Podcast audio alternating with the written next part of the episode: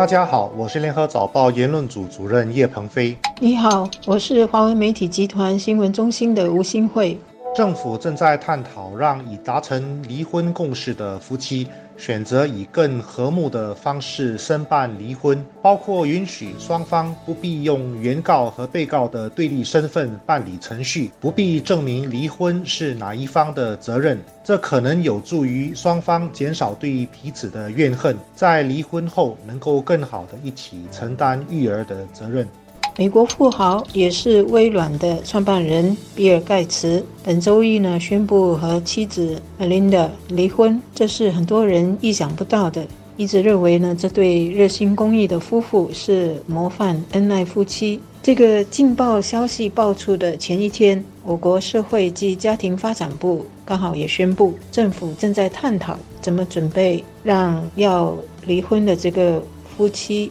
以更和睦的方式申办离婚，在这些方面呢，政府也正在公开向民众征求意见。离婚从来就不是件开心的事，也是很难的决定。更何况申请离婚的时候呢，夫妻两人还要对簿公堂，在法官面前数落对方的不是，能把对方说到多糟糕就有多糟糕，为的就要证明。是对方的错，只能够以离婚收场。另外呢，在申办离婚的时候，往往也会牵涉到分资产和孩子的抚养权问题。这个呢，又是一个双方都会争到面红耳赤的过程。结果呢，也许最终是批准离婚了，家产怎么分或孩子下来怎么安排等等，也已经有了裁决。但是呢，整个家庭也因为这个非常。揪心的这种对抗过程，真的是彻底的散了，孩子也受到更大的伤害。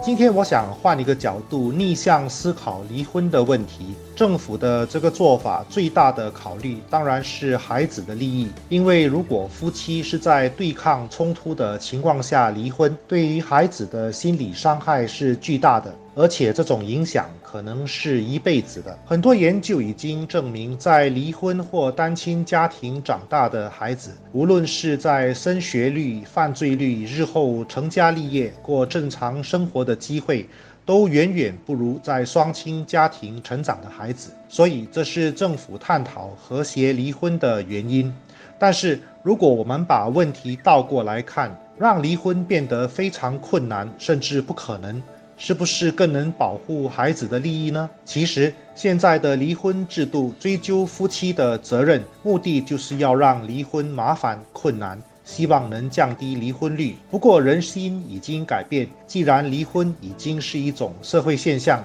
就只好谋求其他的办法来保护孩子的福利。这就好像在一些西方国家，因为毒品泛滥到已经无法治理了，就只好让一些毒品合法化，减少执法的成本一样。政府如今要跟民众一起探讨，怎么让离婚程序能够减少这种伤害和伤痛，是一个很明智，也是成熟社会的做法。最终的目的是要把办离婚的时间和精力放在对的地方，也就是怎么更好的安排孩子的问题，怎么让夫妇能够更和睦地。结束婚姻，进而能更好的重新生活。离婚的重点不是把时间和资源花在吵架和各种要把对方打倒的。盘算上，我们的家事法院在二零一五年已经简化了一些离婚的程序，包括呢，允许已经就离婚和所有附带事项达成协议的这种夫妻，能够以更直接的程序来申请离婚。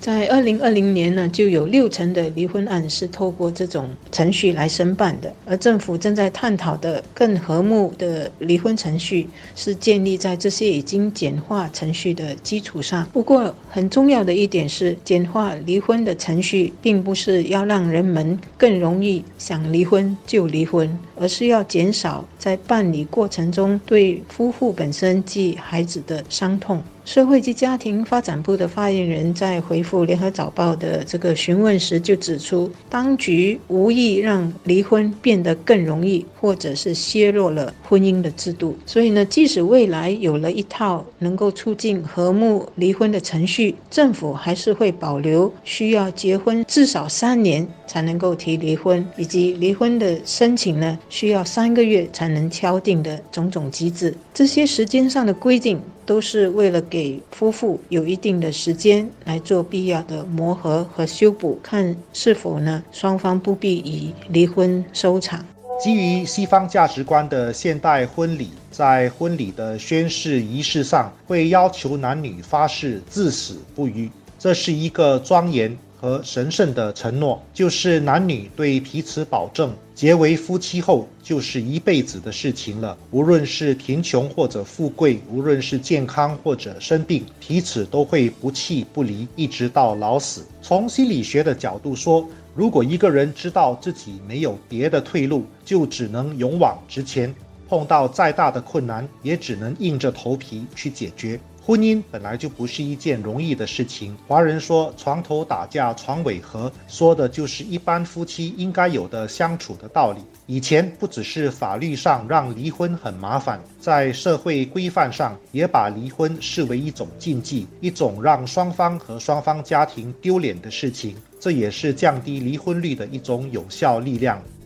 所以，除了就离婚的程序来征询公众的意见。当局也希望针对是否需要在离婚前后提供辅导方面的这种援助，或者呢是否应该为破碎家庭的孩子提供额外辅导，以及是否应该规定孩子要接受辅导等等课题来征询公众的看法。也许另一个需要重视的问题是夫妻双方自己家人的行为。我们知道，在现实环境中呢，不少夫妻的关系慢慢的变质是跟他们自己的原有家人有关，这些家人的关系搞砸了，也影响了夫妻的关系。所以，同样的，夫妻如果最终选择离婚，能不能和睦地办理离婚手续，他们的家人的态度也很重要。作为家人，我们总希望夫妇都能够白头偕老，但是如果真的事与愿违，作为家人。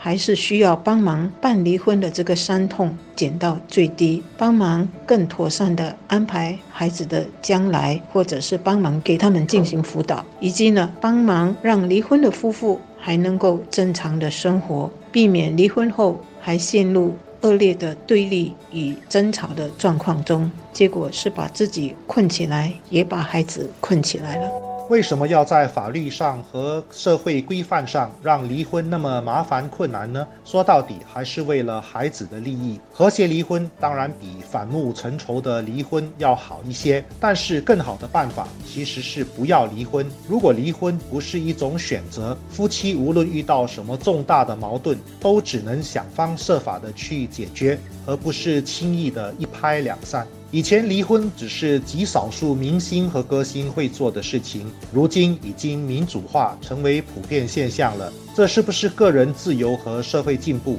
见仁见智。为了孩子的福利，我们现在能做的，除了提倡和谐离婚，或许更应该重新强调婚姻的神圣意义，教导年轻夫妇相处的道理和沟通的方法，在婚姻出现重大矛盾时，不轻易放弃。